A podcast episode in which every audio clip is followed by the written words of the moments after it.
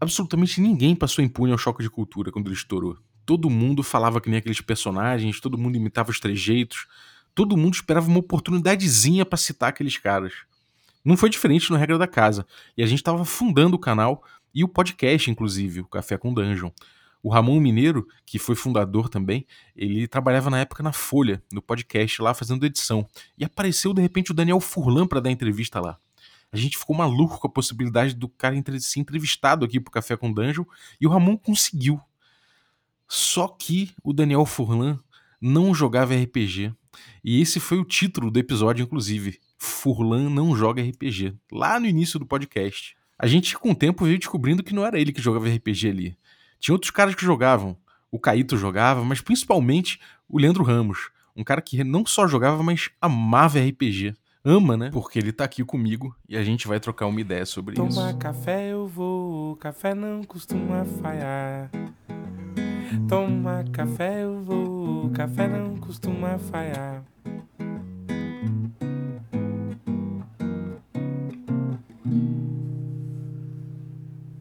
Bom dia, amigos do Regra da Casa. Estamos aqui para mais um Café com Dungeon, na sua manhã com muito RPG. Meu nome é Rafael Balbi e hoje eu estou bebendo aqui um cafezinho especial que o meu vizinho traz lá de Guaba, coisa fina. Um café ovelha negra, delicioso. É um café artesanal aqui, purinho, purinho, não tem pureza da indústria, não tem nada. Os caras produzem aqui em São Paulo, torrefação que eu já visitei. E você pode tomar um café que nem eu aqui, delicioso, qualidade de vida na manhã, utilizando o cupom Dungeon Crawl lá no site deles, ovelhanegracafés.com.br. Hoje a gente vai falar com o Leandro Ramos, vai conhecer esse rubro-negro aí e a relação que ele tem com o RPG. Ele é o Julinho da Van, o Raul do Cabras da Peste e também fez o melhor personagem da série Mecanismo, o Alfredo, o técnico da SEDAI, o anjo de bigode. A gente vai falar com esse cara. Antes eu queria lembrar que você pode se tornar um assinante do Café com Dungeon a partir de 5 reais. Você fazendo isso, você participa no grupo de Telegram que tem muito debate sobre RPG, muito maneiro. Você também participa de sorteios dos nossos parceiros e recebe conteúdo extra. Então, picpay.me barra café com dungeon e torne-se um assinante. Bom dia, Leandro! Bom dia, jovem. Tudo bem? Tudo bem, cara. O que você tá bebendo aí hoje? Eu tô bebendo suquinho de uva. Porra, cara, humilde, humilde, suquinho de uva nessa. Não é, não é vinho, não, né, cara? Suquinho não, não é vinho, não, não é vinho, não. Eu, é, normalmente, como quando eu tô trabalhando, eu tô trabalhando agora, tava trabalhando e depois vou trabalhar, Quer dizer, depois vou jogar um RPG, mas, é... mas como eu tava trabalhando, eu gravei hoje em casa uma parada, eu não bebo. Agora, sabadão, duas da tarde, já tô alcoolizado. é a boa, é a boa. Cara, é, pô, primeiro, obrigado por participar aqui do café. É muito legal, a galera tava pedindo bastante. A gente já teve, como eu falei, outros contatos aí com, com choque de cultura, né? Teve o, o teve o Furlan aqui. E a gente também teve, teve o Jader, você, deve, você conhece o Jader, né? Não conheço o Jader. É, não, conheço assim, conheço da internet. Sei que ah, ele é tá. é um grande conhecedor e fã da TV Quase. E aí ele, ele virou uma pessoa é, realmente a gente conhece. A gente, a, a, gente, inclusive, conta com o Jader, porque a gente sabe que os melhores frames dos programas vão, vão estar na internet, graças ao trabalho minucioso que Jader faz. A gente reconhece o esforço de Gênio. é, reconhece. Né? É, e o cara, o cara tem a campanha aí de D&D que é baseado no choque de cultura. A gente teve ele aqui e toda, toda a turma dele lá para falar disso. Então, assim, cara, é um orgulho estar tá recebendo aí um conteúdo tão. um cara que tem um conteúdo tão foda quanto você, cara. Então, obrigado. É, e não é nem assim, não é nem que a gente só conhece, não. Eu sou grato ao trabalho de Jader. Eu sou grato, na verdade, à galera que movimenta esse mundo do choque, né? O Vandon, pô, é muito. Vandom, é. Eu, eu, eu, me sinto. É muito lisonjeiro, cara. A gente tem um fandom que tem um nome. É, e é uma galera que conhece, eles alimentam, tem tipo um Wikipedia do, da, do choque. Manja mais do negócio que você. Não, não é que manja mais. É, eles têm um trabalho. Porque são muitas pessoas, né? Não é só o Geiler, uhum. é uma galera. A, a galera da fanfic Sim. e tal a galera do RPG, a galera que joga o RPG da van do, do eu tô ligado.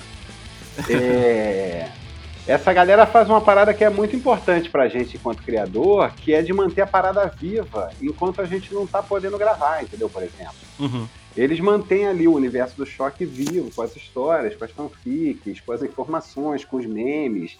Eu acho isso legal pra caramba, cara. Eu sou muito grato por isso, inclusive. É, isso, isso, isso, gerou um mundo próprio, né, cara? É quase um. É quase ali um. Aquele, aqueles mundos que tem do ficcionais.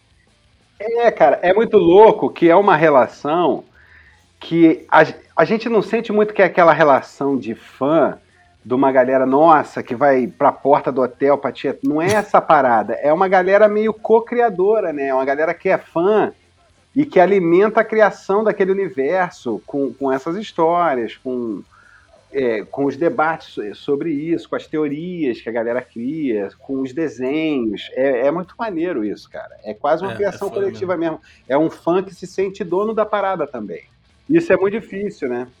É muito difícil, aí todo mundo se sente é, até um pouco dono também, porque tá, incorpora vocabulário de vocês, cara. Isso é muito. Isso é muito Pô, foda. isso pra mim é a parada mais gratificante, sem sacanagem. Porque assim, eu não fiquei rico fazendo choque, não fiquei mesmo, sem nenhuma não fiquei rico, não ganhei dinheiro pra caralho. Tipo, é, hoje em dia eu tenho uma vida confortável, assim, do tipo, consigo pagar minhas contas, né? Que, pô, pra uhum. isso já é felicidade de um homem adulto. Pra artista é foda. É, mas é isso, eu fiquei um ano sem ganhar dinheiro quase, brother. Então, assim, é, a vida é, é sobe e desce o tempo inteiro. Então, isso é uma parada que alimenta a gente também enquanto. Não artista em celebridade, mas artista enquanto criador de uma parada, de audiovisual e tal. Sim, total. Total. Cara, pô, tu é cariocaço, né, meu irmão? Tu, tu é da terrinha. Sou muito carioca, de uma família de Madureira, mas eu nasci na maternidade Carmela Dutra, no Meier, que vem a ser a capital do subúrbio. É, cara, quem é do Meier não bobeia, né? É. é, cara, 69 então... Meier, 69 Never. é, isso, isso é uma coisa muito. Eu acho que é muito, muito claro, assim, meu irmão. No, sei lá, vendo você na, na stream, vendo você no, no, no, no Mestre Pedroca lá jogando e tudo mais. É uma parada muito forte em você, essa malandragem carioca, né? É, cara, é porque eu cresci no subúrbio do Rio, né, velho? Então, assim. E eu não, eu não sou uma pessoa catedrática, não sou. Eu fiz faculdade, me formei em comunicação social, mas já fiz um curso que é mais é, sei lá, mais tranquilo, né, no sentido de é um curso de humanas, né? Então assim, e eu não fui, é, eu não sou da academia, né? Da, da academia parece que é o Julinho falando, mas eu não sou, entendeu? Não, não fiz mestrado, tal, fiz um MBA, assim, mas que eu não cheguei nem a terminar. Eu não terminei, eu nem terminei. Como é que eu vou me dar bem nesse mundo corporativo, velho? Não, não, não era para mim. Eu, eu passei 16 anos, sei lá, quase 18, fazendo, trabalhando no mundo corporativo, em escritório e tal, em lugar que tinha dress code. E eu, eu patinava naquele lugar. Pegando um pouco por esse, por esse fio aí, no, no Meia, sei lá, onde é que foi exatamente, mas onde é que você conheceu o RPG e como que foi esse, esse Foi na Boiuna, foi na Boiuna, foi na Taquara. É. É, eu, eu morei até. Eu morei. A família do meu pai toda era de Madureira quando meu pai e minha mãe se conheceram, meu pai morava em Madureira. Madureira quase Campinho ali, porque era na Andrade Araújo, perto da maternidade Campinho até. É, e minha mãe morava em Marechal Hermes, que é perto. E aí eles começaram a namorar, tal, casaram, casaram assim, foram morar juntos, né? E aí eu morei, eu vivi até, eu vivi em Vila Valqueire até os sete anos ou oito, até os oito, eu acho. Uhum. Eu fiquei em Vila Valqueire. E aí fui para Boiúna, foi com 7, foi 88. Aí fui pra Boiúna. E aí eu cresci na Boiúna, morei até os 21, 22. No mesmo lugar, na mesma casa, lá na Boiúna. Você é de 81, né? Eu sou de 81, pé do lote 1000 ali, no Vale do Rio Grande. Eu sou de 81 também, cara. Eu ouvi você falando dos quarentão chegando aí, eu me identifiquei. É, esse ano. esse ano. É, então, cara, foi mal entregar a idade, inclusive. Não, não tem problema nenhum com a minha idade, não. Eu tenho barba branca já, velho. Você acha que eu tô nessa de negar a minha idade? Você frequentava Metrópolis? Pô, eu fui na Metrópolis algumas vezes, cara. Eu não frequentava, não. Então, eu passava o fim de semana na Metrópolis. Eu ia pra lá jogar Vampire, ficava jogando Vampiro lá. É, depois joguei uma aventurinha de lobisomem, eu acho, e eu ficava lá namorando. Eu não tinha grana, né, velho? Eu ficava namorando, porque era assim, eu juntava dinheiro ao mês para comprar dois dados. Sem sacanagem, não tô exagerando. 2D10. É, 2D10, exatamente. Para conseguir ficar com uns 10, assim, para poder, assim, se for um rolamento já com personagem é, bem evoluído, você ter pelo menos 9 dados ali pro cara jogar só de uma vez. Não ser aquela. Sim. Mas assim, já joguei com um D10 também e dá para jogar, entendeu? Dá pra jogar. E tá tudo certo. Vampiro tem uma coisa meio de jogar abuso, né? Você pega aquele negócio junto, joga na mesa. É muito né? gostoso. Depois. Aí fica separando um, o 10, aí vai anulando, 10 com um, e caralho, sobrou só um aqui, fudeu. Dei uma dentada na parede, sei lá.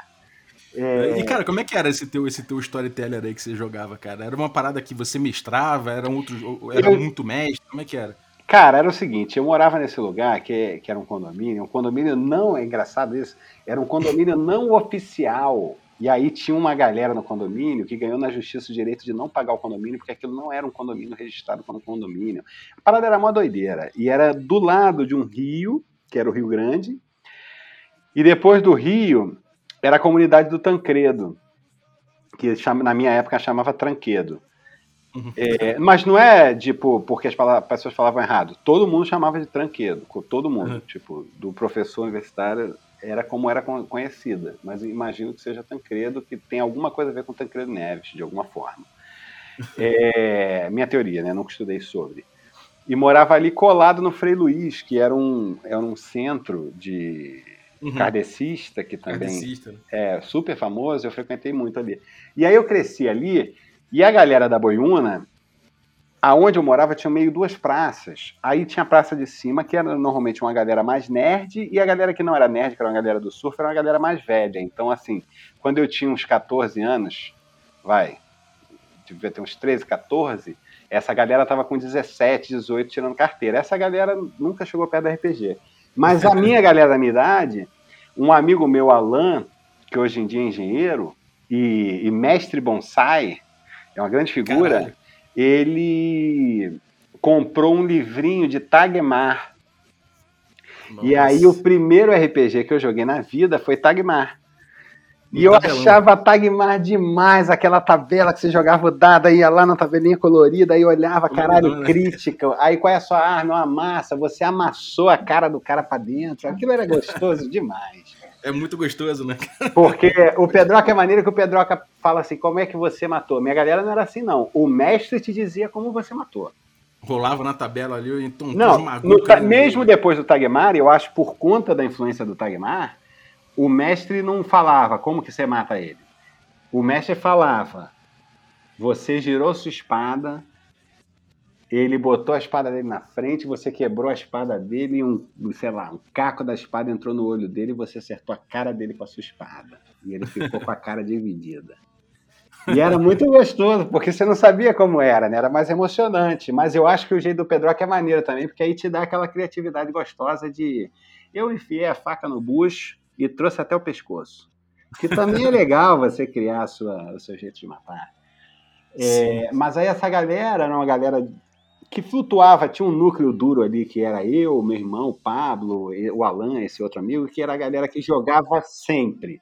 E tinha a galera que. O Márcio Araújo do rolê. E tinha a galera que. Exatamente isso, cara.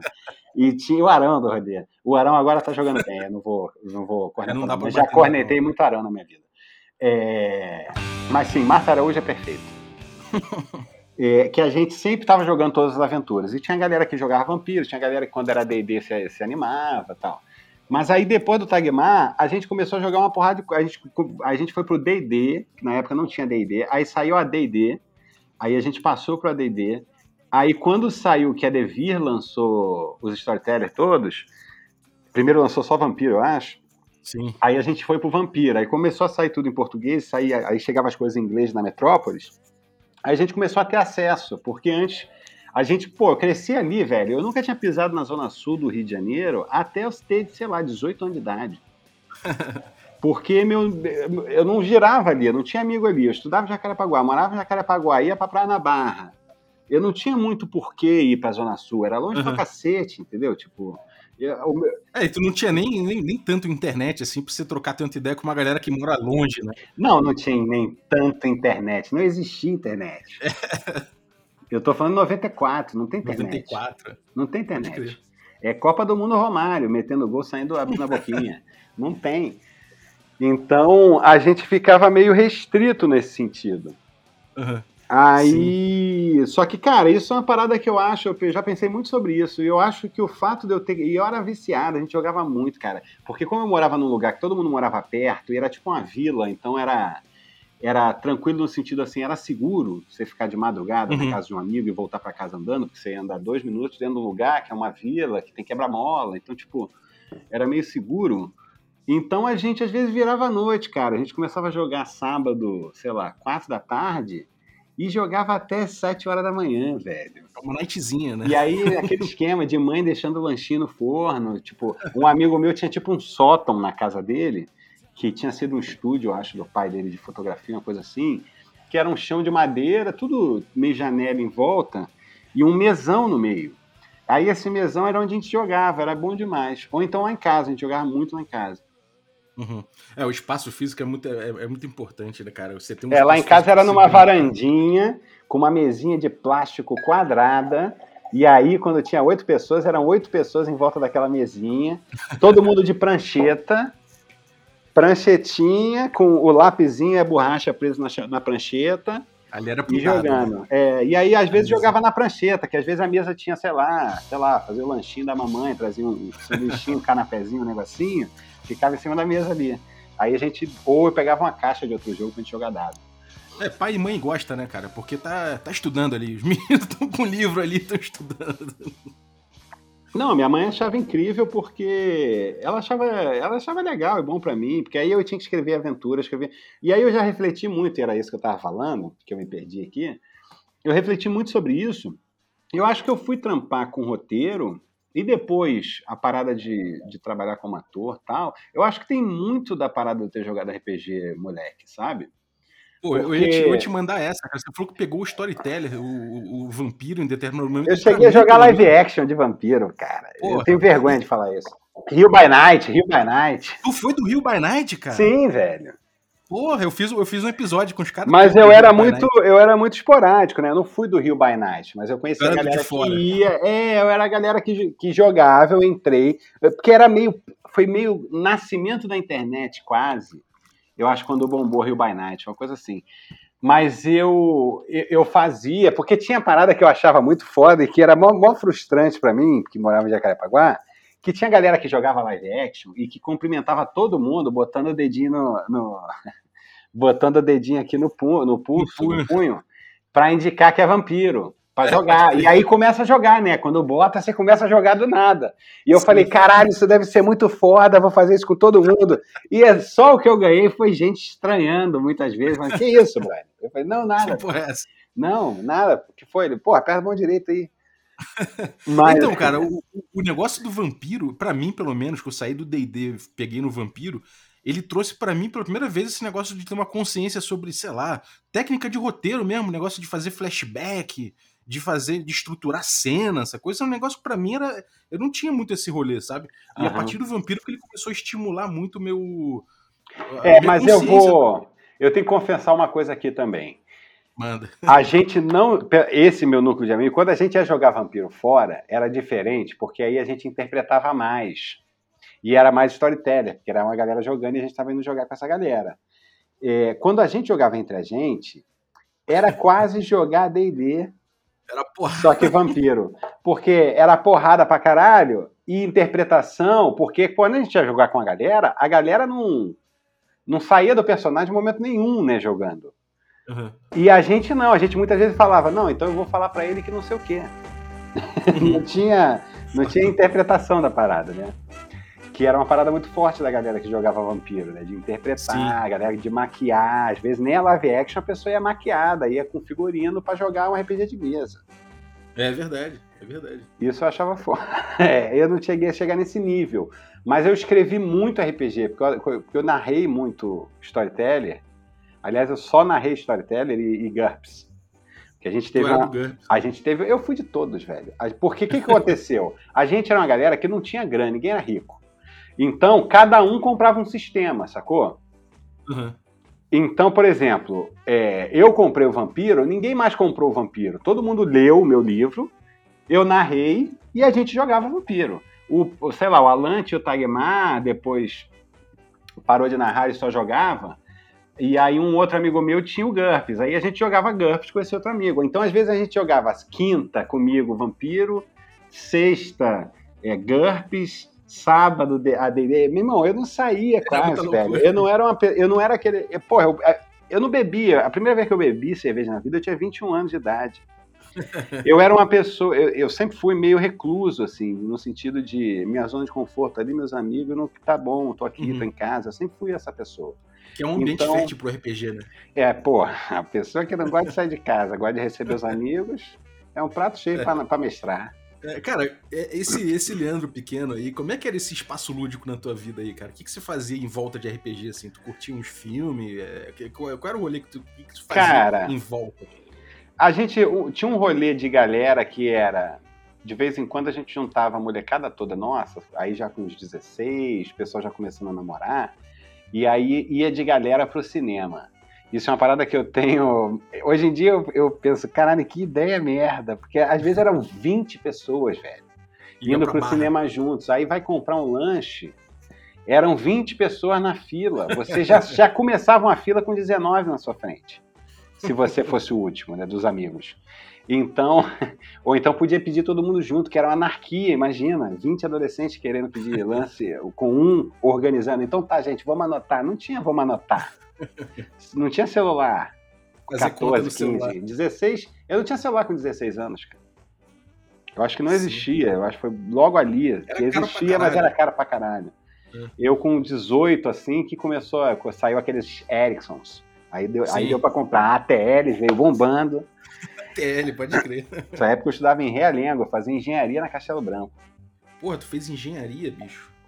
Fiz meio período. Não deu. Não deu. A primeira, a primeira eu fiz na UFRJ. Ah, tu fez na UFRJ, maneiro. Fiz eco ali, pra vermelha. Uhum. É, ali, cara, tem, muita gente que eu entrevistei aqui começou a jogar RPG na faculdade de comunicação na UFRJ, cara.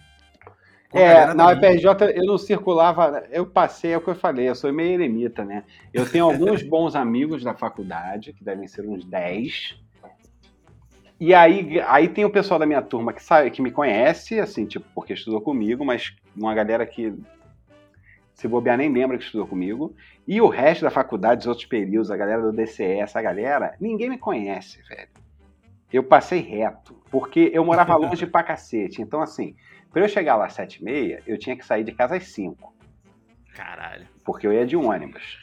Então, eram três ônibus. Só que três ônibus que os três demoravam e pegavam o trânsito do centro da Taquara, depois o trânsito da Cidade de Deus, depois o trânsito da Barra, depois o Caralho. trânsito da Lagoa, tipo, to, todos os trânsitos possíveis, Lagoa não, da, da praia, ele ia pela praia. Então, cara, eu demorava muito para chegar, velho. E aí, quando eu saía da faculdade, quando eu, às vezes eu estudava até 5 da tarde, a galera, ah, vai beber no, no bar tal. Eu fazia a conta, meu irmão, se eu sair agora, eu chego em casa umas 8, 8 e meia, porque é mais difícil a volta e o horário é pior.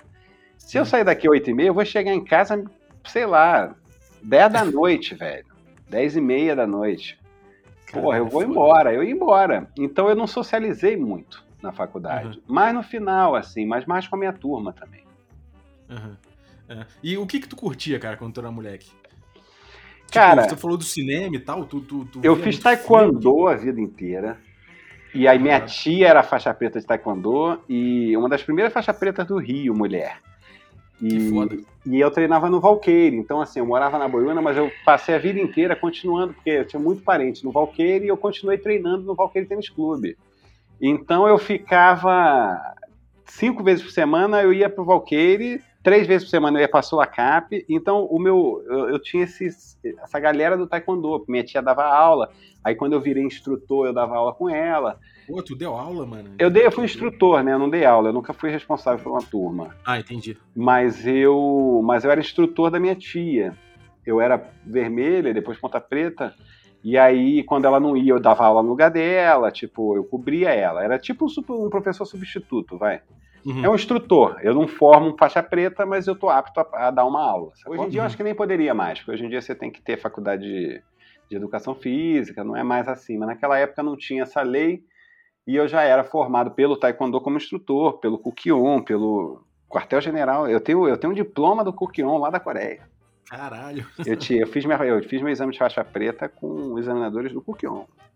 Caralho, eu, pô, eu, eu tinha vontade de fazer artes marciais. eu- eu- inclusive, eu- quando eu era moleque, tinha aquele negócio do Mestre Kim, lembra dele? Eu lembro do Mesquinho, eu tinha as revistinhas do Mesquinho. É, então, é, aquela época lá eu falei, porra, cara, eu quero ser ninja mesmo.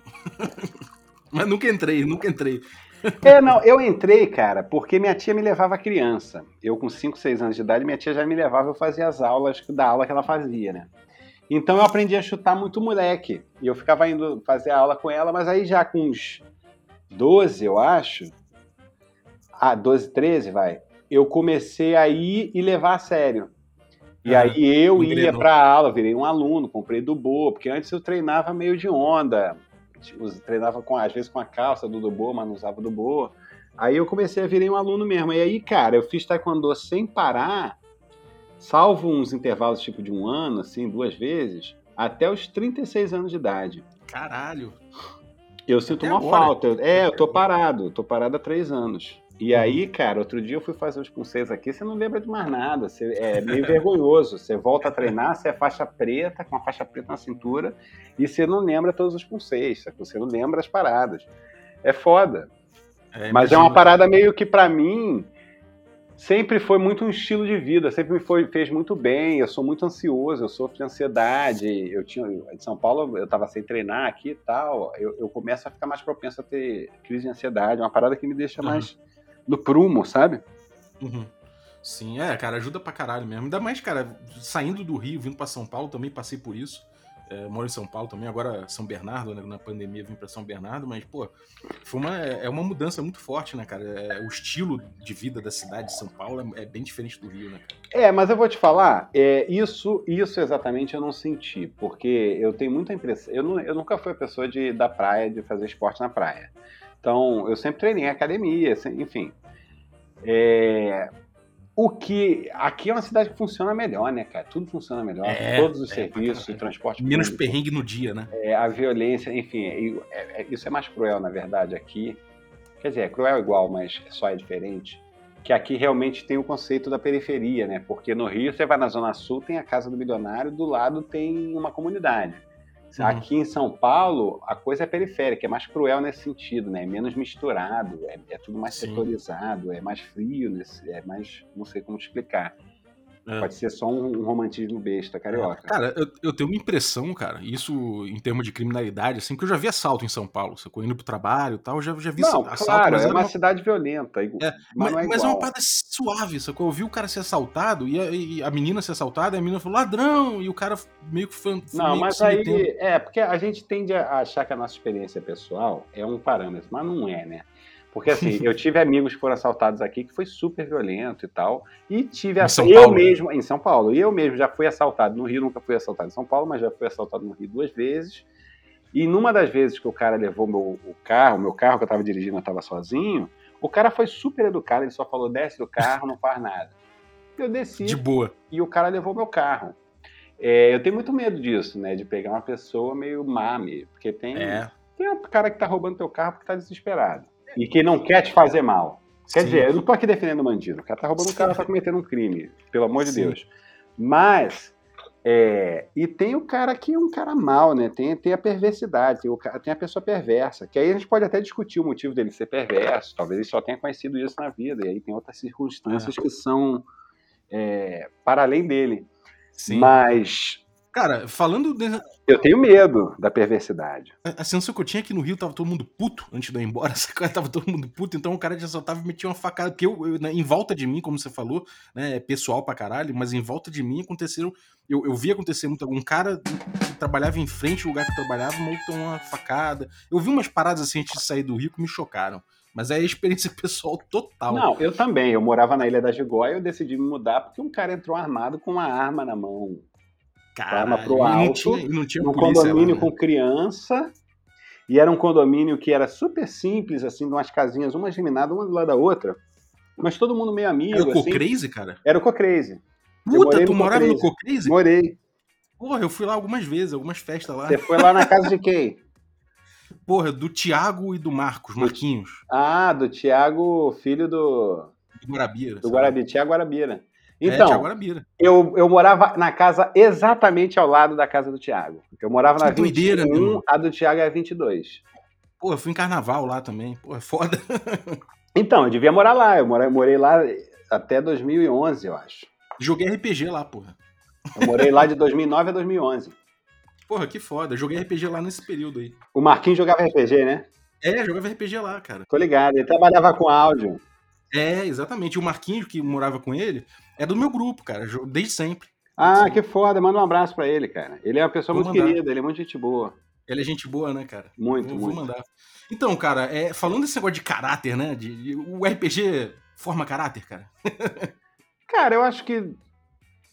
Eu acho que sim, porque eu acho que muitas coisas formam, inclusive RPG. Eu acho que, assim, estar junto com pessoas legais e tal, é, estabelecer uma relação ali de criação junto com uma galera, isso é legal, isso forma caráter de- de- Uhum. em muitas instâncias.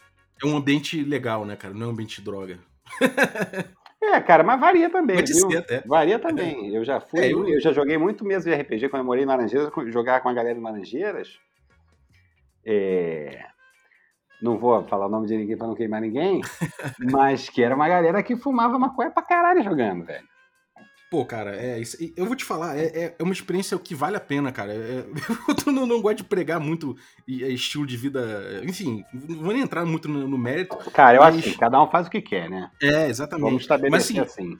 É uma, é uma experiência que, meu irmão, é diferente, cara. É diferente. É- existem coisas ali que você vai descobrir jogando em, em estados alterados. sacou? É, não acho também. Eu acho que tem um pouco de romantismo seu, de romantizar o ato de você gostar de fumar maconha. Porque eu também não acho que você vai fumar um baseado e você vai jogar um RPG e você vai começar a ver fada, porque não vai. Não, não vai, não vai. Mas, cara, uma parada que eu, que eu acho sobre isso aí, esse negócio de, de, de RPG com caráter, é que realmente você ali, você, é, é, você desenvolve uma parte social, que eu acho que é muito importante. E eu queria saber de você, que era um cara ermitão, isso aí te ajudou, cara? Cara. Não. Porque é o que eu te falei, cara. 90% do tempo eu tava jogando com os meus amigos, com pessoas que eu já tinha intimidade. Aham. Que eram realmente meus amigos, que eram meus amigos desde que eu tinha 7 anos de idade, 8 anos de idade, quando eu fui morar lá, sacou? Uma galera que já era minha amiga há 6 anos, que eu brincava todo dia. Porque não era só RPG, era o RPG, era o futebol, era o é, guerrinha de amêndoa na praça, que dividia a praça no meio, e a gente pegava uns sacos de mercado enchia de amêndoa caída no chão e ficava atacando amêndoa um no outro. Era polícia e ladrão, é, garrafão, carniça. Então, assim, era pô, você joga carniça com você brinca carniça com a galera, você já tem intimidade com aquela galera, você já tomou muito tapa nas costas. Aham. É, tu jogava com o mesmo grupo, então acabou que não, não, não existia um esforço de socialização através do RPG, né? Não, é, não, não era isso. A gente achava muito divertido e era uma parada que gente- todos gostavam muito de fazer. Uhum. Porque quando. Porque a gente já era uma galera mais nerdzinha, sabe? Tipo, a gente era a galera do basquete, não era. A gente até jogava bola também. E aí tinha uns, um- uns da galera que jogavam com outras pessoas que jogavam melhor tal, mas a maioria não jogava bem. Mas basquete a gente sempre gostou de jogar. É, eu e meu irmão, a gente também, eu, meu irmão e Melvinho, umas pessoas que eram amigas nossas, a gente também andava de skate. E aí tinha a galera do skate. Então, Uhum. a gente circulava entre muitas pessoas já naturalmente por conta disso. Aí depois eu fui jogar basquete, joguei no Gama Filho, mó tempão.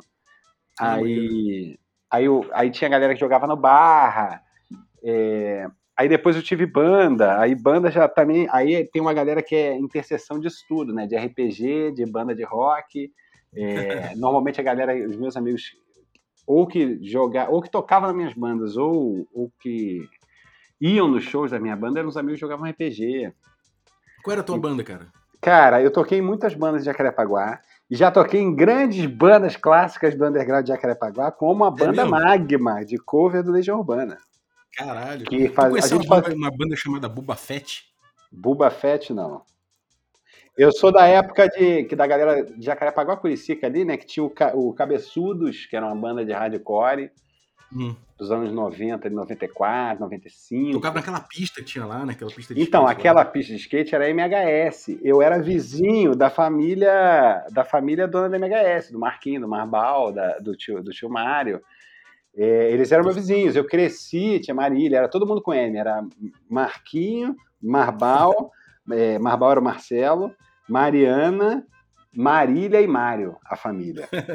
Maneiro. Era família Herdade. MHS é de, de Mário, Marbal, Marquinhos, Marcelo, Mariana, Marília, Herdade, Skate. MHS Ah, significava isso. É. Não sabia. Eles eram meus vizinhos, cara. Meu primeiro amigo no condomínio, quando eu me mudei no primeiro dia, foi o Marquinho, que era o filho do seu Mário e tal, o Marquinho da MHS. Foi ele e o Marbal, e eu conheci, eles estavam andando de skate na praça, é, com aquele skate ainda meio formato tubarão, um dos primeiros skates, assim, a galera de boa dos Estados Unidos usava muito. Sim, que só tinha, um, só tinha uma rabeta ali e o bico. né? E o seu Mário, que eu chamo de tio Mário, e aí ele começou a construir rampa de skate, shape, camisa. É, ele montava skate park, ele tinha as rampas dele que ele alugava para os eventos. Pô, eu, eu ajudei muito a montar a rampa de skate descarregar, brother, para montar no Rio Off Shopping. Lá, aí às vezes era no, no Clube Olinda de Irajá. É, cara, ajudei muito a, a- a fazer rampa. Tipo, eu não trabalhava lá formalmente, mas, cara, ajudei muito. Eu vivia lá, eu vivia lá. Eles tinham um cachorro gigante, o Joe, era um cachorro preto, eu morria de medo do cachorro. Tava sempre na área. Mas era muito legal e, e era o contato mais próximo que eu tinha com alguma forma de arte, sacou? Porque eu ficava meio encantado com os. Porque, por exemplo, o Marbal era mais velho que eu. O Marquinho regula mais ou menos de idade comigo. Acho que ele é um ano mais velho. Mas o Marbal era uns três anos mais velho. Então, quando você tem 13, pô, é 16 para 13 é uma parada, é um salto, né? É, caralho. Então ele já fazia as paradas mais complicadas. Tipo, eu nunca peguei uma serra lá pra serrar. E aí tinha a galera que fazia as camisas com silk screen. Eu achava muito foda a galera fazendo sil- silk, várias máscaras pra fazer as camisas coloridas. Aí uns palhaços, aí tinha que fazer o vermelho, depois fazer o azul, depois. Sim. Tipo, a parada foda, assim. Eu ficava. Era o mais próximo que eu tinha de contato com arte, né? Aham. Porque Jacarepaguá não tem museu, não tem teatro. Cinema era o cinema de shopping, só vinha blockbuster. Então eu não tinha, meus pais não, não tinham a cultura do teatro também, tinham crescido no subúrbio. Minha mãe até não, minha mãe mais, porque minha mãe ainda teve uma infância ali na Urca, depois foi para Marechal. Uhum. Mas então a gente nunca teve a cultura do teatro. Eu não, eu não tenho recordação de, eu nunca fui ao teatro com meus pais. Quando eu era moleque. Não, na vida até hoje. Na vida. É, caralho. Nunca É. fui. É foda. Porque não faz parte ali deles, não vão. Sei lá, se um dia eu fizer uma peça de teatro, eu acho que. Mentira, fui. Eu fiz uma peça de teatro, ó, tô sendo muito injusto. Eles foram me ver quando eu era mais jovem, assim, na faculdade, eu tinha uma banda e a gente entrou para um musical. Que era um musical de comédia que. Eu esqueci o nome agora. Terror Show. Que eram com dois ex-Big Brothers, era com o André Gabé e com a Cida, do Big Caralho. Brother. E eles cantavam, tinha- e tinha o resto do elenco todo. E a- ali foi a primeira vez que eu fui ao teatro, foi para ensaiar essa peça. Caralho. Com 20 anos de idade, sei lá. Foda. Maneiro, cara. Então, pô, eu tô contato com arte foi muito através disso aí, né, cara? Então, através do underground. É, aí eu comecei a andar de skate, eu andava de skate, mas eu nunca fui bom, não, que eu era meio cagão. Meu irmão tinha mais talento, mas aí ele quebrou o braço feio, aí perdeu também. Mas assim, eu tive esse privilégio que, como eu era vizinho do Marbal, é, quando não, do lado da casa dele era um, era um espaço que era tinha um estacionamento grande do, da vila, que o, o tio Mar às vezes montava mini ramp no verão ali e botava uma mini ramp de tipo, sei lá, 1,60m de altura. Uhum. E aí eu passava o verão inteiro andando todo dia de skate numa mini ramp, de 9 da manhã até, até, até acabar a luz. Porque aí de noite era meio perrengue, porque não tinha iluminação pra rampa, então Uhum. Ficava meio uma meia luz, era meio perigoso, eu tinha um cagaço. Mas eu ficava andando em mini ramp o tempo inteiro, mas eu fazia parada de stall, tio fake, rock and roll. É, eu, não, eu não sabia andar direito, eu não dava aéreo, essas paradas. Uhum, É, mas dava, dava, dava aquela gastação. Mas ali, andava, ficava ali fazendo minha manobrinha para um lado e para Sim, o outro. Ficava ali o tempo inteiro, fazendo uma manobrinha, paradinha de stall, ficava parado, tirava o pezinho do skate, aí dropava de novo. Sim. É, É. gostoso pra caralho, né, meu irmão? Fala sério. Pô, era uma delícia. E streetzinho, eu dava um ollie flipzinho, fazia uns negocinhos, mas o. Mas nunca fui bom de skate, não. É. Mas Marbal anda de skate pra caralho até hoje, velho. Pra caralho. Ele é foda. Assim. foda. Ele foi Eu- campeão eu- amador. Eu acho que ele foi vice-campeão brasileiro amador. Caralho. Ele é foda. Ele anda de skate pra caralho até hoje. O Marquinho, eu acho que ele anda menos, assim, no sentido da frequência.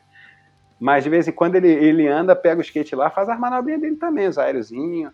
Caralho, foda. É, mano, eu, eu tive meu- meus tempos com skate. Eu teve uma vez que eu fui lá no, no arpoador, tinha um bolzinho lá em cima. Eu fui lá Aham. sozinho mesmo, porque eu tava querendo voltar, tinha dado uma parada. Porque... Não tem mais aquele bolzinho, não? Cara, não sei, cara. A última vez que eu subi lá tinha. Mas isso já tem tempo, meu irmão. Não... Eu ia, cara, a única coisa, eu despencava da boiuna, eu, aí mais velho um pouquinho. Mentira, ó, eu já tinha ido na Zona Sul, sim. Eu fui uma vez, eu, Marquinhos Marbal e. Não vou lembrar. Ah, o Dudinha, que era um amigo nosso que morava perto, que era skatista também e tal. E a gente foi comprar roda lá na Galeria River, velho, Sim. que era o melhor lugar para comprar. Era foda lá. Porque era onde tinha e, enfim, devia ser mais caro, a gente achava mais barato, mas aqui é não tinha onde comprar. Uhum. A gente não tinha como comprar roda de skate. Era lá. E aí né? o tio Mário começou a vender, aí a gente começou a comprar na MHS as rodinhas, aí de vez ou outra um amigo ganhava o tio Iguinho, que andava pra caralho, o apelido era Yoda, que era lá do condomínio também o Iguinho começou a ter patrocínio de umas paradas, aí tinha uma galera que dava a roda velha. Aí você montava teu skatezinho ali, aí sobrava um, um shapezinho do Marbar usado, saiu uma linha nova do MHS, ele dava um shape pra alguém. Então você conseguia estar sempre com um skatezinho. Só que, cara, como eu, eu tinha cagaço, nunca evoluí muito, eu abandonei, assim. Eu tenho um skate até hoje, velho. Tem um skate aqui em casa, em São Paulo. Outro dia foi, a Amanda foi querer dar um rolê de long lá cometi um erro, não andava de skate há 20 anos. Aí ela, pô, tô muito afim de andar de long, ela tem um long. Eu falei, não, vamos lá. Aí eu levei o carrinho, levei o skatinho, né, com roda pequena. Skatinho de street. É outra parada, o, a relação de peso, né, cara, muda pra caralho, cagaço de cair. Não, cara, não é isso, que eu não, eu não fui nem com a onda de ficar fazendo, tentei dar, dar, dar uns olhos em flip ali, acertei uns dois flipzinhos, mas eu fui para dar um rolê. Só que, meu irmão, eu esqueci, brother. Você vai com esse skate para dar rolé, não é para você ficar passear, né? porque você tem que ficar remando pra caralho. porque ela dava dois, dois impulsos assim no long. No long, eu tinha que dar uns oito. Cansa pra caralho, né, meu irmão? Cansa pra caralho. É. Imagina. É foda. É, cara, enfim, eu, eu, eu, fui lá no arpoador, cara, e tentar voltar, e aí me fudi, que meio que deu uma porrada com o joelho, e não conseguia subir mais porque tava cheio de areia ali dentro, meio, sei lá, areia, uma parada assim. E aí não consegui, fiquei horas lá, lá, lá, sentado lá no, no, fundo do bowl, esperando alguém aparecer, aparecendo os moleques lá pra, pra queimar um. Aí eu falei, ô, ô, dá uma ajuda aqui. Os malucos pegaram no skate. Porra, da próxima vez, brother, é só tirar o sapato.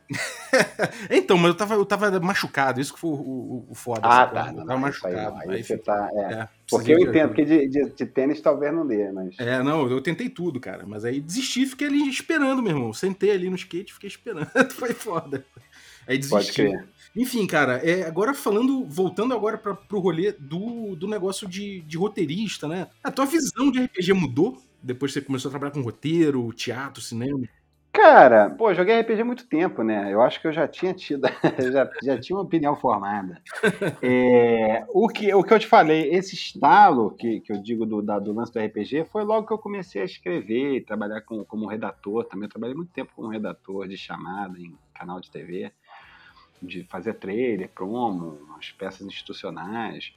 É, e aí muitas das coisas eu, eu escrevi uma cena para captar, né, para fazer a promo. Uhum. É, às vezes ia dirigir promo, aí depois com, até no Larica, assim e tal. Eu sempre achei que o fato de eu escrever muito me ajudou a virar roteirista depois, porque era um negócio que eu gostava de fazer. E eu acho que eu gostava muito de fazer porque eu jogava RPG, eu tinha que escrever. Uhum. Ou eu fui jogar RPG porque eu gostava de escrever, não sei. Mas eu acho que eu, eu, eu já tinha feito esse link. Então, assim.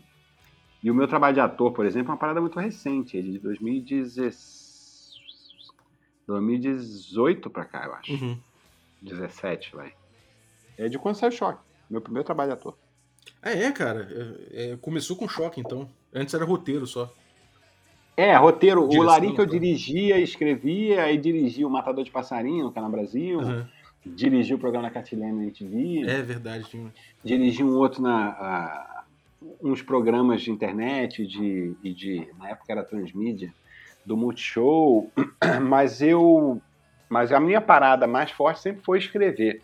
E até meu trampo de ator, eu acho que o meu processo passa muito por entender a cena, pelo fato de eu escrever é, muito dos improvisos, das paradas que eu faço trampando, porque acaba que você sempre faz, em algum momento, você gravou a cena do roteiro tal, você sempre, sempre tem uma ideia, às vezes o diretor tem uma ideia, às vezes você tem uma ideia tal. É, eu acho que passa muito por aí também, uhum. de ser um criador, sabe? De, de, de, sempre, de sempre ter escrito. Essa veia criativa. Acho que no né? processo né? passa muito. É, não sei se é uma veia criativa, não. Porque eu acho que essa parada. A veia criativa todo mundo tem. Sim, sim. A parada é se você corre, não é igual correr, velho. Trabalha ela. Todo né? mundo é capaz de correr bem. Correr bem no sentido de conseguir correr, sei lá, 5 km, 10 km. Só que você tem que todo dia correr. Sim. Todo dia você vai ter que correr um pouco. Eu acho que escrever é muito parecido. Muito parecido mesmo. Quanto mais você escreve, mais é, você tem mais capacidade de escrever mesmo. E não capacidade de você vai ficar um cara muito foda, mas capacidade de ter fôlego, velho. Porque é um trabalho de um esforço mental muito grande. Por mais que não pareça. E mestrar também. Quanto mais você mestra, mais você fica habituado em improvisar, em jogar com aquela é, parada, né? É, é. Mestrar muito mais do que, do que jogar, eu acho, inclusive. Mas, tanto que todo mestre, quase todo mestre, tem a mesinha que ele joga, né? Sim. Porque é mais divertido jogar, né? Mestrar você tem que ter uma porrada de coisa, você tem que pensar aventura, tem que separar. Vai ter encontro, vai ter encontro com certeza. Tá, quais são os encontros com certeza? Ah, os que podem ter ali naquela região. É o quê? É isso aqui, eu vou jogar entre esses aqui. Sacou? Então, tipo assim, porra, tem que pensar pra caralho. Você, você trabalha para jogar. O cara que é jogador, ele só joga. O cara que é mestre, ele primeiro faz o trabalho em casa, monta tudo, depois ele joga. O jogador não, meu irmão. Ele faz a ficha, depois ele só vai jogar o tempo inteiro. É mais relax mesmo. É mais... E fazer a ficha é divertido, né? É jogar. Você fica pensando, como é que eu vou combar? Como é que eu vou dar uma volta nesse mestre? É tipo. Não, Pedroca, eu não dou volta a ninguém. É, tô jogando só com o Pedroca agora. É, cara, o, esse negócio do, do RPG tem uma coisa muito particular que é, que é essa narrativa emergente, né? Que a gente vê em teatro de improviso, a gente vê em dança também e tudo mais. É, mas como é que é o negócio do improviso para você, cara? E isso eu não tô falando nem em relação necessariamente a atuar com, com o improviso, mas a coisa de você ter uma narrativa emergente surgindo do RPG, sabe? Essa coisa caótica, de tipo, Uhum. porra, que não é exatamente aquela narrativa de roteiro, né? Como é que se enxerga essa coisa da narrativa é, emergente do RPG, assim? Então, acabei de fazer um link aqui que eu nunca tinha feito, é. Por isso que tem muita gente de RPG que curte o choque, velho. Porque é o tipo da galera que gosta, que se, gosta de se divertir com o conteúdo, mas sentindo-se parte criativa dele. Porque jogar, mesmo que. Beleza, o mestre criou a narrativa ali.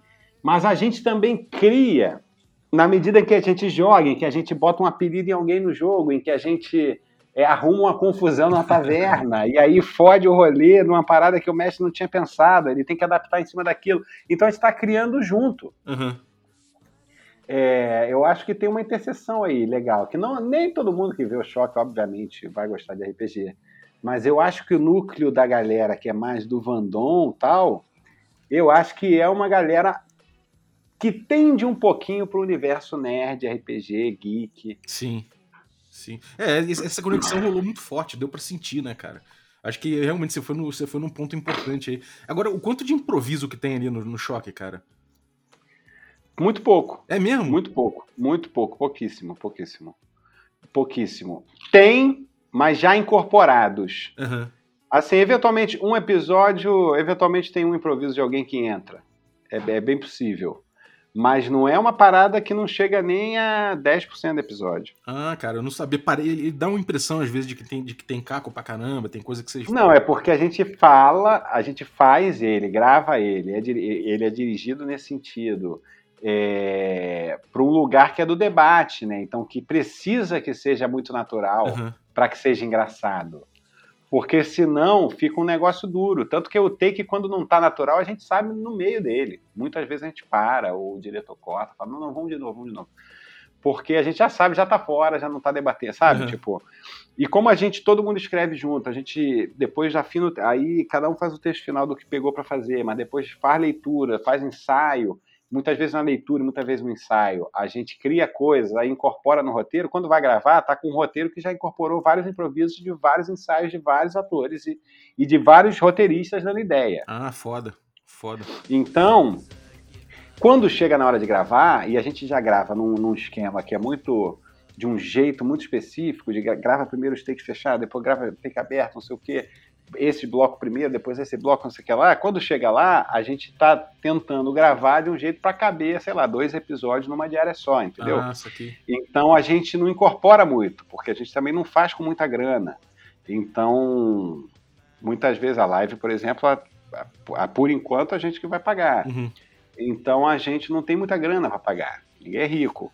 Então a gente tem que gravar, tem que fazer caber. Então a gente investe muito no roteiro e muito em ensaiar. Uhum. Então quando a gente vai fazer, a gente já deu muitas vezes aquela piada nos ensaios, no roteiro, e a gente já sabe como é que a gente acha mais engraçado, porque todo mundo riu. Uhum. Então a gente vai fazer e acaba improvisando pouco, mas ajuda para que o, o que entre de improviso, normalmente, entra porque a gente achou muito engraçado na hora, porque é uma parada que a gente, apesar de ter passado, sei lá, uma semana inteira ensaiando e pensando naquela piada, naquele episódio, a gente não teve aquela ideia, e aí quando tem na hora lá, a gente acha muito engraçado, porque normalmente é algo muito surreal, porque vai para um lugar muito surreal, porque tá muito longe de tudo que a gente pensou. Uhum. Porra, foda. Então tem esse lugar que é, que é legal do choque, assim, do lance de ser todo mundo roteirista. Uhum. E todo mundo escreve para todos os personagens. Eu não escrevo só pro Julinho, eu escrevo todos. Ah, e aí vocês fazem um apanhado ali. Pô, esse aqui fica maneiro. É, não é apanhado. é, A gente vai fazendo um brainstorm enquanto tá vendo trailer, tá vendo filme e tal, não sei o quê.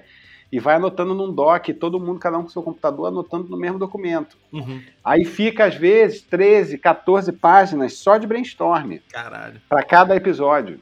Aí a gente pega aquilo e separa, sei lá, eu pego um, Caíto pega outro, Pedro pega outro, Da- Davi pega outro, Raul pega outro, Daniel pega outro, e cada um faz, transforma aquilo num roteiro. Aí a gente começa a ler e ensaiar em cima daquele roteiro, aí ajusta texto, às vezes muda a fala de personagem, mas a gente já tem um roteiro formatado, com início, meio e fim, com todas as falas, de qual personagem é qual, tudo bonitinho roteirizado. e a gente trabalha em cima dele. maneiro, cara. Pode ser muito divertido, mano. É, mó trabalheira, cara. É divertido ver. É, é- é divertido ver. eu, vou- eu te garanto, é, é muito mais divertido ver. É. É muito legal fazer, a gente é muito feliz, até porque a gente é todo mundo muito amigo, então é muito bom, porque de, de uma certa forma a gente se encontra para fazer uma parada junto, é uma parada que a gente faz junto, que a gente gosta de fazer junto. E, e, pô, eu sou muito fã de todos eles, então é muito bom a gente poder estar junto. Uhum. E fazer essa parada junto é muito especial. Mas é trampo, cara. É trampo pra caralho, é estressante pra caralho, é, demanda tempo pra caralho. Tipo, Sua é mó trampo, é mó trampo pra fazer, porque a gente não escreve a primeira ideia, né? A Uhum. gente vai, vai lapidando a parada pra deixar o mais engraçado que a gente acha possível. Uhum. É um trampo que é um trampo pesado de roteiro. Maneiro, cara. É, é admirável mesmo, cara. E me diz uma coisa. Você agora chegou e resolvi e vo- voltou, né, pra jogar RPG. Você, você, você voltou em stream ou você tem alguma coisa paralela às streams aí? Não, nada paralelo. Eu tenho meus jogos de tabuleiro aqui que eu me amarro. É, não tenho muitos, mas tenho, uns, sei lá, uns 15. Uhum. É, não é aquela parada tipo Vitor Lamoglia, que tem, tem que. Cada, cada, cada mudança da casa dele ele deve ter que ir para uma casa maior, porque ele realmente é a pessoa que mais gosta de jogo de tabuleiro que eu conheço. Não que eu conheça muitas, muitos especialistas, e é o que mais entende também. Ele sabe tudo de qualquer jogo, de qualquer Te ensina. lugar. Eu acho impressionante. Beijo para Vitor Lamoglia. E, e, cara, como é que foi É. esse negócio de você voltar pro RPG é, e voltar logo nas streams? Isso tem alguma diferença assim, na, na- no jeito de É, então. Eu até brincava que eu falava que eu tava há 20 anos limpo, porra. Voltei agora, de bobeira. É, Não, eu voltei porque o Pedroca botou pilha, cara. Pedroca falou comigo com o Caíto na época. Não lembro a ordem muito disso. Mas eh, acho que ao mesmo tempo, inclusive, ele falou, pô, tô a fim de narrar uma aventura, tem pilha de jogar? E caralho, eu falei sim, porque a possibilidade de eu poder jogar da minha casa um RPGzinho com uma galera é bom demais, gente. Eu não sabia dessa tecnologia toda para RPG. Não sabia, eu tava muito out, muito out. Eu, realmente, eu inclusive na minha última mudança, penúltima, quando eu vim para São Paulo, eu me desfiz finalmente dos meus livros de RPG. Uhum. O que hoje eu lamento um pouco, porque eles eram um volume gigante que minha mãe, quando eu saí de casa, falou: não, ó, leva o seu livro de RPG. Porque era um volume, porque eu tinha muito livro, porque aí ao longo da vida, né, eu fui acumulando. E aí eu tinha os fichários com todos os personagens que eu já joguei. Caralho. Isso eu tenho ainda. Eu acho que eu tenho ainda. Não sei- Eu não lembro se eu joguei os personagens fora, cara. E aí, se eu joguei, eu acho que eu vou ficar triste. Porque eu, eu fiz uma mudança que eu tava com muita quinquilharia em casa. E eu falei, cara, eu vou me desfazer de tudo que eu não. Que eu não pô, mudar de estado, caralho. E aí eu me desfiz do RPG. Mas meu irmão pegou grande parte. Então, tá na família Tá ainda. na família. Ah, porra, que bom. Tá, cara. meu irmão fez esse trabalho de resgate. ele falou, deixa eu ver o que eu quero. Aí ele- eu acho que ele pegou o vampiro, Então, assim, e o Vampiro é a primeira edição. Caralho. Vem com a tabelinha destacada. Caralho, que foda. E eu tinha a tabelinha ainda no Contact já, mas inteirinha. É, tinha essa parada, né, cara? Um monte de livro de RPG daquela época ali, a galera metia o contact mesmo, eu mesmo. Não, meus livros todos têm Contact. todos. Todos. Maneiro. E, cara, o que, que você achou de diferença, assim? Você viu alguma diferença do fato de você estar streamando é, no jeito de jogar, alguma coisa, ou foi muito tranquilo? Cara, eu vou ser muito honesto. É. Eu, eu não ignoro que eu tô streamando porque eu gosto de ver o, o, o O chat. chat, É né? muito divertido olhar o chat. Mas eu não faço pra galera que tá vendo, eu faço pra eu me divertir. Aham. Eu vou lá e jogo RPG. Aquilo lá que eu tô fazendo é exatamente o que eu faria numa mesa, se não tivesse nenhuma câmera. Uhum. O jeito de jogar, eu sempre gostei de jogar me divertindo, eu sempre fui meio piadista. Meus personagens eram ou muito piadistas, ou muito. Eu tive um La Sombra no Vampiro, Caralho. que ele era mudo, malandro. eu fiz um La Sombra mudo. Caralho. E depois eu joguei também com um Assamita mudo. Que ele tinha uma parada que ele só. Ele, e ele era assassino mesmo, né? Da máfia, o caralho. Só dando gravado. Ele só tinha. Ele andava com um bloquinho, ele escrevia um número. A pessoa entrava em contato com ele, ele tinha um esquema dele para entrar em contato e tal. Aqueles esquemas de influência, status, não sei o quê. Uhum. É, E aí a pessoa fazia reunião com ele, só fazia reunião numa mesma, nu- numa sala específica lá dele, um esquema dele. E aí a pessoa falava qual era o serviço, ele pegava só um papelzinho, anotava um valor e mostrava para a pessoa. Se a pessoa falasse, barganhasse, não sei o que, ele apontava a porta. E não tinha tempo ruim, meu irmão. Assassino não tem negociação. Eu te dou um preço e você e aí você paga o meu preço ou não. Era isso. Era muito bom. É. Só que eu, eu durei pouco com ele, morri rápido. É, e e essa mita é pra quem gosta de, de jogar, de jogar na, na porrada mesmo, porque dá umas porradas fortes, né, amigo? Só dando gravado. Agora, deixa eu te falar uma coisa. A gente tinha uma, uma mesinha que a gente jogava lá com, acho que era com o Pablo, com um amigo meu, que tinha um esqueminha que era o seguinte: morria-se muito, tá? Morria-se muito na mesinha. Mas você podia voltar um nível abaixo do nível que você morreu. Ah, maneiro. Isso era muito maneiro. Porque assim, é- continuava sendo um prejuízo você morrer.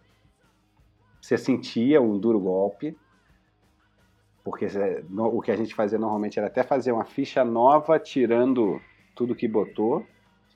É, tirando, quer dizer, fazendo um nível abaixo, mas o mesmo personagem. Você tinha que tirar os pontos, né? de- porque era, era mais fácil, né? Porque é, isso não era no vampiro, né? Porque no vampiro rolava uma parada de você. você porque a gente, às vezes, jogava uma- uma- uns RPG, de, uns- umas aventuras de vampiro que era só brutalidade. A gente jogou uma vez uma, uma saga que era uma saga para baixar a geração, brother. Então, era uma parada de. É muito sangue- A gente era um grupo, uma sociedade secreta de vampiros que buscavam chegar na mais baixa geração possível. Então, ficavam mapeando Só de é, mapeando anciões e vampiros mais com gerações mais baixas que as nossas, pra gente, pra gente baixar a geração. É, e essa aventura morria-se direto, mas aí você voltava a uma geração, era igual a mesma regra de Arerê, de, Cara, era praticamente um de- de- XP ali, né? dos sistemas de XP, que é você voltava uma geração. Porque a galera, tipo, esse eu tive um gangrelzinho de quinta geração. Eu cheguei na Caralho. quinta geração com gangrel. Era uma parada muito roubada, que não tinha mais graça, porque você tinha que, sei lá, encarar uma matilha de lobisomem pra ser maneiro. Sangue pra caralho pra gastar, né? Você tem que, é, você tem que, porra, você tem que encarar muita gente, velho, pra, pra ter uma dificuldade legal. Ou então um vampiro muito poderoso, que aí era sempre mais, mais tenso. Sim. É, cara, quem, quem nunca jogou vampiro, vampiro com escala de poder, não, escalada de poder, não, não jogou vampiro.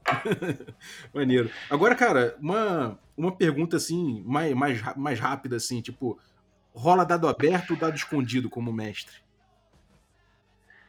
Cara, eu, eu sempre gostei de rolar dado aberto. Não manda aquele caosinho no resultado nunca. Não, sabe por quê? Porque eu acho importante pro divertimento o fator sorte. Tá ali, acho claro. Eu sempre fui absolutamente contra roubar em qualquer jogo, brother. Boa. Você quer me tirar a vontade de jogar, é você roubar. Manda aquele miguezinho ali atrás do escudo. Não, é porque sempre tinha o malandro do Or, tá ligado? O malandro do Sim. Or. Que ia contando assim, tal, não sei o que, já ia botando, aí você fala, não, mas peraí, não, peraí. Tá errado aqui. Você botou sete, são seis peças, cara. Aqui são cinco. Aí fala, ah, foi mal. E eu já botei aqui da Oceania, acho que não, hein? Aí botar mais dois. Porra, aí eu já falava, ah, vou jogar não, brother. Aí qual foi? Eu falei, não, não, não vou jogar assim, não. não É um saco, né, meu irmão? eu não, não queria, tipo, ah, porra, que preguiça, velho, roubar no dado. Porra, falhou crítico, falhou crítico, cara. O vilãozão que eu criei lá como uma carinha vai tropeçar e vai cair de cara no machado, foda-se. Vai morrer, vai se fuder de algum jeito. É... E tudo bem, velho, é isso. E aí você passa a lembrar como jogador da cagada que você deu porque o cara teve um crítico. Senão você teria morrido Sim. porque você tava já na capa do Batman. Sei lá, velho. É, e tem uma coisa eu acho que é muito legal, eu, eu vi falando disso aqui no café. É, uma das coisas mais legais do, do, do RPG é justamente que você tem a possibilidade do anticlímax, né, cara? De, de aparecer É. um do nada. E aí isso valoriza pra Cara. caralho quando tem o clímax real, né, cara? E eu tinha um amigo, Alan, assim, e ao mesmo tempo, algumas loucuras eram toleráveis, cara, porque era, era tão bizarro. A gente, cara, eu, eu nunca esqueço disso, velho. Eu- foi uma situação de Tagmar, que a gente abordou um anão que estava meio numa caverna, sentada num banco, que era um banco tipo de dois tocos com uma madeira em cima, com uma barba até o chão, e ele apoiado assim nos dois, nos dois joelhos assim, com a mão cruzada em frente à barba. E a barba até o chão. E o cara estava sentado nesse banco. Aí a gente entrou nessa, nessa, nessa caverna que estava iluminada, meio para dar uma dura no cara, a gente sem saber se tinha que atacar o cara, e aí metade do grupo já quer atacar, não sei o que tal, aí fica aquela porra, não, calma aí, vamos ver qual é. E aí que o cara fala assim, e aí de repente o anão saca de trás da barba um montante e ataca vocês. Ele tava com um montante escondido na barba. A gente parou e falou: Não, peraí, peraí. Um anão sentado com um montante escondido na barba, onde é que ele. Caralho, como é que ele escondeu o montante em 40 centímetros de altura, velho? Tava enterrada no chão. Aí não, tava pra trás. É tipo isso, velho. Tava enterrado no chão pra trás e ele só sacou, tava na diagonal, não sei o quê, por baixo do banco. Aí a gente falou: não, beleza, beleza, então vamos fazer essa batalha. E era um anúncio sinistro, eram, sei lá, quatro caras de nível, sei lá, nível 2, 3 no Tagmar, pra, com um anãozão tipo nível 7. sei lá. Foda. É, tem um jogador, cara, no, no grupo do, do café, dos assinantes lá, tem galera que curte, curte até hoje o Tagmar. Ainda existe aí. Cara, eu o seguinte: é possível jogar Tagmar nesses sistemas online? É, é sim, a galera joga. Vou arrumar um grupinho de Tagmar. Eu vou arrumar um grupinho de Tagmar pra jogar. Boa. Aí, Mingo. Só porque eu tive, eu tive desafio dos bandeirantes, velho. Porra. Eu jogava. é, E, e aí a gente jogava um. Porque aí a gente adaptava. Que a gente às vezes adaptava a regra e criava uns parâmetros, por exemplo, para você poder jogar com Curupira, velho. Sacou? Porque o Curupira era tipo uma criatura. Uhum. Você não jogava com Curupira. Só que, porra, a gente não era da onda de matar o Curupira. A gente queria ser o Curupira e matar os, os caçadores filho da puta, que matavam os bichos de maldade, sei lá. É, tu vai defender ali, a galera, em vez de atacar. É. né? Exatamente. Foda. Mas era um jogo problemático, viu? Porque você jogava com os bandeirantes. Na época tinha escravidão. Jogo É, problemático. que Hoje em dia. discutido, né, cara? O, o, Ricon, é, é, o autor, ele veio- ele veio aqui no café e tudo, mas isso, isso é uma coisa que evoluiu, né? Se olhar pra trás. É, não dá, é, não dá, não dá pra jogar hoje. É. Maneiro, cara. E, e, bom, você chegou a criar um sistema, né? Eu criei um sistema é, é, DCR, Defensores da Coroa Real. E aí, qual era o rolê? Era, era inspirado no. Era tipo um livro-jogo. Era tipo um livro-jogo. Ah, era um livro-jogo. Era parecido com o livro-jogo no sentido de é, eram 4 D6 e aí você tinha os parâmetros, só que aí não era habilidade, energia e sorte, você tinha força de ataque, você tinha não sei o que, Uhum. não sei o que lá. Era, mas era tudo com Um D6, esquema meio aventuras fantásticas, assim. é, meio aventuras fantásticas, meio Ian Livingstone. Sim. Porra, demais. É, E aí, cara, mas a gente tinha essa onda de adaptar. E outro dia, eu acho que até o Pedroca que fez isso, se eu não me engano. É, a gente jogava o, o storyteller do Yu Yu Hakusho, velho. Que a Caralho. gente depois arrumou um documentinho de Word que vinha com, com todos os parâmetros para você jogar com os personagens do Yu Hakusho, né? Para você ser o Kuwabara. Aí você tinha a. a, a porra, não, é- não é disciplina, tem um outro nome, não sei o que espiritual, uma coisa assim. Hum. É, que aí o Kuwabara era a espada, a espada espiritual, sei lá, o do. O do. Do Riei era, eu não lembro, era Olhos Demoníacos, uma coisa assim. O poderzinho de cada um ali, né? É, e você jogava, só que storytelling, então eram as disciplinas, né? No Vampiro seriam as disciplinas. Sim. E aí você pode ser detetive espiritual, você pode ser várias paradas. É, você pode ser demônio, você pode ser. Você pode criar o seu poder, né? A gente tinha essa parada também da gente criar o nosso poder. Então, por exemplo, eu joguei com um cara que era meio surfista prateado, Caralho. só que. só que ele. Ele fazia gelo. O surfista Então, prateado ele- no gelo. Ele é tipo um homem de gelo, porque ele ia meio no gelo, só que ele não ia montando. Ele, de alguma forma ali eu conseguia voar no gelo. E aí meu poder era todo de gelo, eu fazia espada de gelo, eu conseguia lançar dardo de gelo. Aí você criava disciplina e o mestre falava: Não, essa aqui tá roubada, troca esse poder aqui, Uhum. peça outra coisa. Ou esse aqui tá muito forte para dois. Aí a gente chegava num consenso ali. E aí, beleza, aí você fazia a sua disciplina. Então era muito maneiro. E eu tendi a gostar desses jogos, cara. Eu joguei um RPG do Fly. Você lembra de Fly? Fly, não. Você lembra desse desenho? Era um desenho, era uma- um anime que passava no SBT. Na época de Dragon Ball, quando o Dragon Ball bombou Uhum. Aqui no Brasil, no SBT, eles compraram esse Fly também. E aí passava o Fly antes do Dragon Ball, eu acho, ou depois. Ou um dia era Dragon Ball, no outro era Fly. Eu não lembro direito agora. Tu adaptou o Fly pra. Fly, fly, fly. Era muito foda, era um, era um molequinho. É, E aí joguei o RPG do Fly, que pintou também, rodou na mão da galera lá. Era uma vibe meio. Eu cheguei a jogar Mago a Ascensão, mas eu confesso que eu não entendia legal as regras. Porra, é mago é difícil. Eu joguei uma campanha online aí no, no Perdidos no Play, cara. Foi uma campanha foda pra caralho. É porque é difícil você fazer a parada do paradoxo. É, então, o, o paradoxo, cara, é esse lance, né? É tipo, é você descre- descrendo em você mesmo e a realidade te dando um rebote forte, né? Então, pô, era, era difícil, mas assim, é um puta jogo. Lobisomem eu já achava meio com- complicado, apesar de achar muito legal. Porque lobisomem tem a parada da transformação que é muito gostosa. É. Você virar um crinozinho, passa aí na mão. Porra, geral. que prazer que não é, né, gente? Total. Porra, eu gostava, lobisomem eu gostava. E aí eu cheguei a jogar Storyteller que você podia jogar de vampiro, de lobisomem, de mago, o que você quisesse. É, eu joguei de caçador também, humano, carne. Nossa, Caçadores Caçados, né? Não era esse o nome? É, exatamente. Exatamente. Pode crer. Porra, maneiro, cara. Então, bicho, brigadaço. Acho que, assim, tem, uma, eh, tem alguma coisa que você queira falar sobre RPG que você não falou, que você acha que, puta, isso aqui eu, eu queria falar.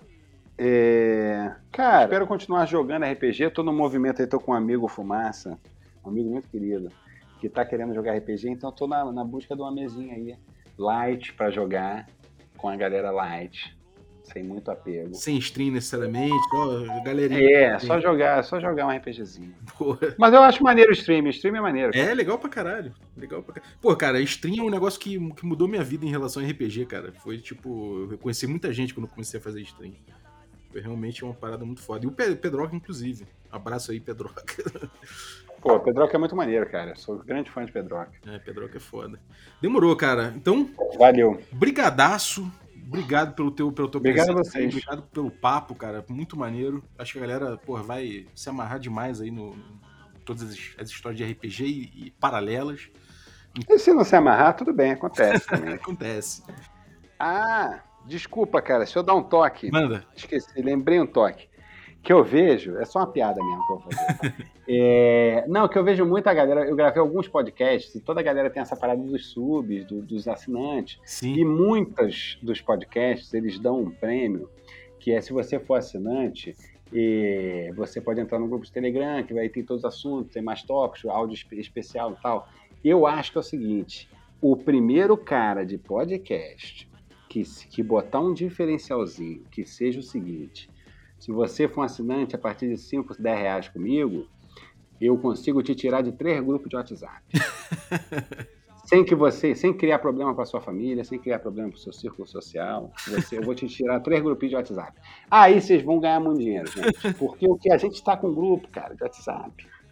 Pelo amor de É, Deus. tá foda mesmo, cara. É, é difícil manter, é difícil gerir isso aí. Daqui a pouco tem um app pra gerir os grupos que você tem, né?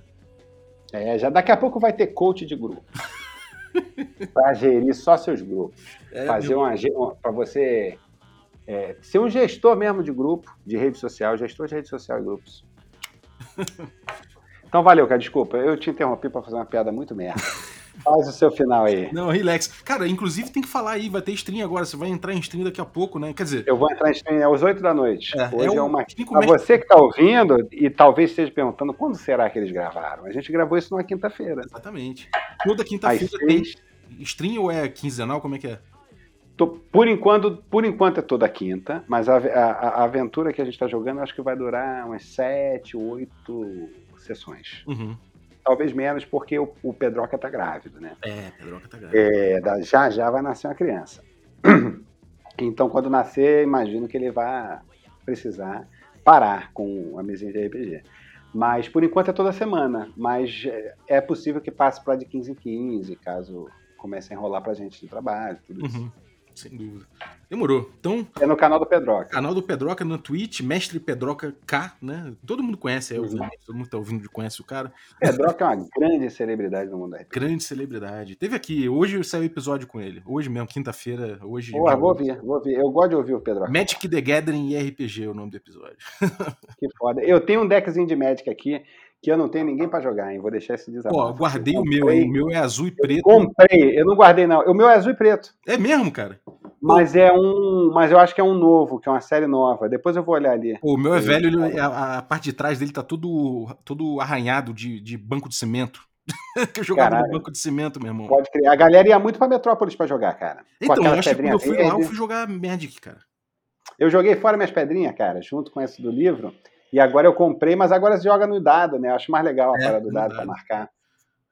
Na minha época era pedrinha verde, umas pedrinhas verde bonitas, assim. Pareciam esmeraldinhas. Era bonito, né? Tinha, tinha uns tokens bonitinhos mesmo, que tinha gente que usava feijão, tinha, tinha de tudo, né? Pode crer. muito bom, muito bom falar de RPG. Obrigado. Pô, obrigado você, cara. Foi incrível. Valeu usaço pelo papo. Belo episódio.